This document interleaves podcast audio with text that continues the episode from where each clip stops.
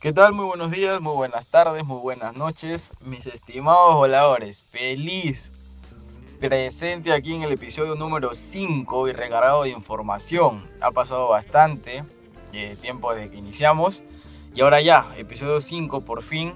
Feliz de ser el presentador.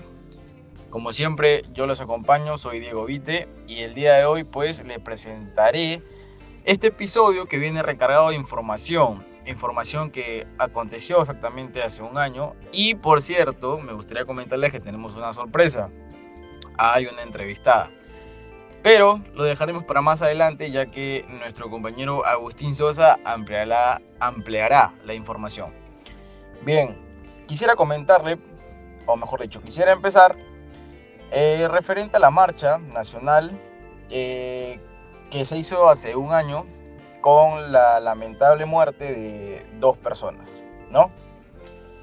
Me refiero a Inti y a Brian. Comienzo. Este sábado se llevó a cabo la segunda marcha nacional en diversos puntos del país, en propuesta contra la vacancia presidencial y la toma de mando de Manuel Merino. El titular del Consejo de Ministros, Antonio Flores, de momento eh, la propuesta le ha dejado un trágico saldo de dos muertes, y numerosos heridos. Con como consecuencia, este domingo al mediodía, Merino de Lama renunció a la presidencia de la República. Esto que acabo de mencionar fue la noticia exactamente del 14 de noviembre del año 2020. ¿Sí? Ahora, quisiera eh, mencionar sobre la respuesta del Congreso de la República hacia estas dos terribles muertes y los centenares de heridos que dejó la marcha del el 14 de noviembre ya mencionado. La congresista Marta Chávez, de Fuerza Popular, anunció su decisión de renunciar a la militancia de dicho partido político, así como la vacada legislativa, por encontrarse en desacuerdo con la posición de la agrupación que consideró como presidente de Acción Popular y del país del Perú, Manuel Merino, el cual renunció autoritariamente tres días después de estas terribles muertes. Muy bien, y cambiando de información, quisiera mencionar, ahora que ya viene la sorpresa de la entrevista de nuestro compañero Agustín, sobre el significado underground.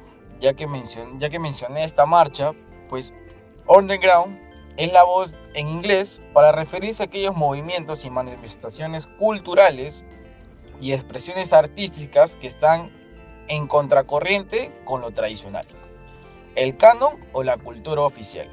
En este sentido, se trata de movimientos contraculturales que se encuentran fuera de la tendencia de la moda. ¿Correcto? Como tal, la cultura underground comprende un conjunto de movimientos, corrientes, obras de carácter crítico, contestarios o experimentales que suelen ubicarse al margen del circuito comercial tradicional. El término nace con los movimientos contraculturales surgidos después de la Segunda Guerra Mundial. En fin, quisiera decir que tenemos un concepto teórico del rock bastante, bastante equivocado. Y me incluyo.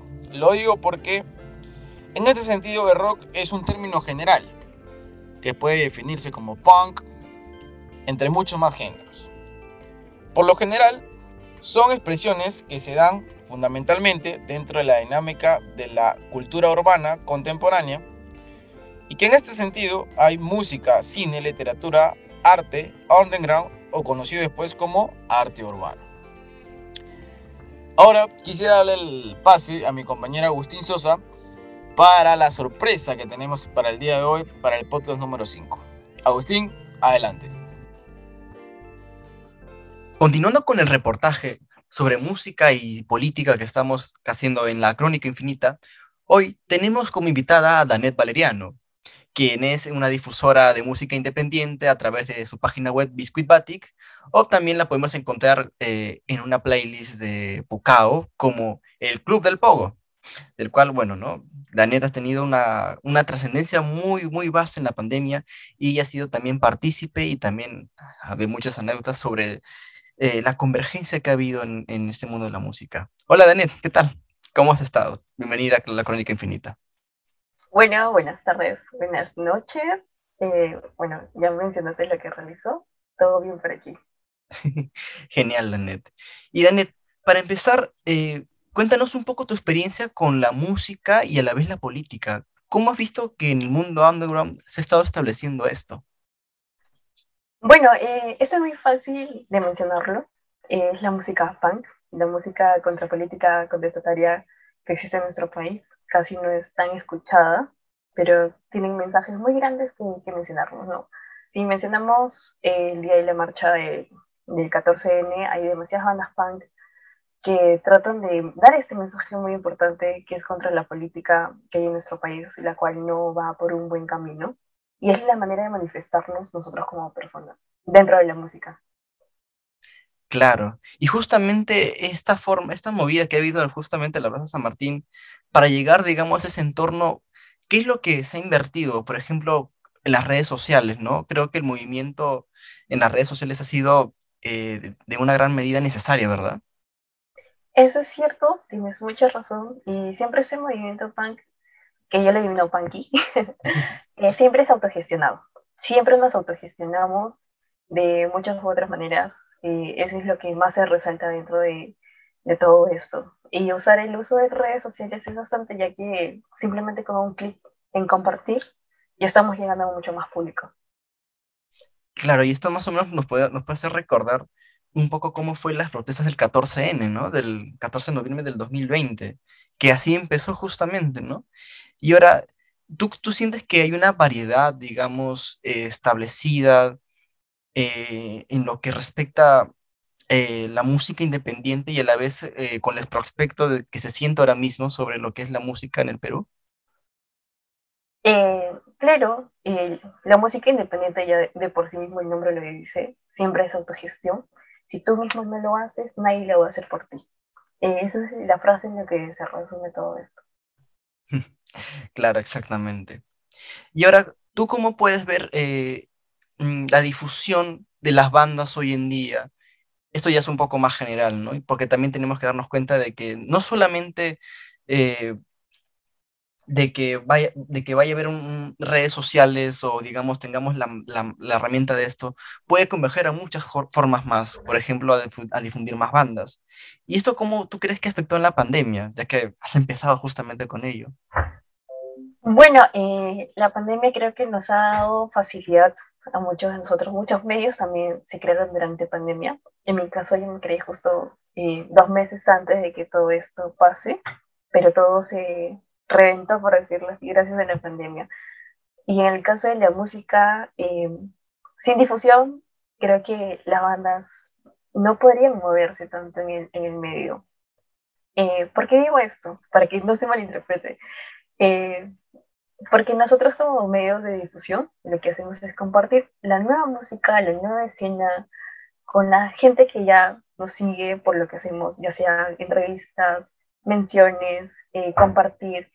Y es una labor eh, un poco que va de la mano con las bandas, así en general. Digamos que es como un bien que es necesario, sí o sí, para que este, digamos, este arte universal también llegue, ¿verdad? Exactamente, eh, tal cual has dicho. Nosotros caminamos de la mano con las bandas para poder crecer juntos, tanto nosotros como medios y tanto las bandas y con su música. Genial, muchas gracias, Annette. Bueno, señores, esto ha sido por todo por ahora con esta, con esta breve entrevista y ahora doy pase a mis compañeros. Muchas gracias. Por cierto, pueden buscar a Danet como Biscuit Batic en Instagram, también en Facebook. ¿También tienes Facebook, Danet? Danet? Tengo mil millones de redes, me pueden seguir en todas mis redes sociales como arroba biscuitbatic y también tenemos un blog escrito, que es lo último que hemos incursionado. Y bueno, muchas gracias por la entrevista. Muchas gracias. Hasta luego. Muy bien, estimados voladores, este fue el episodio número 5. Estoy muy feliz de haberlo culminado. Sin más, recordarles eh, en nuestras redes sociales, eh, estamos en Instagram como La Crónica Infinita. Fue un placer ah, haber compartido este podcast con ustedes. Muchísimas gracias y hasta luego.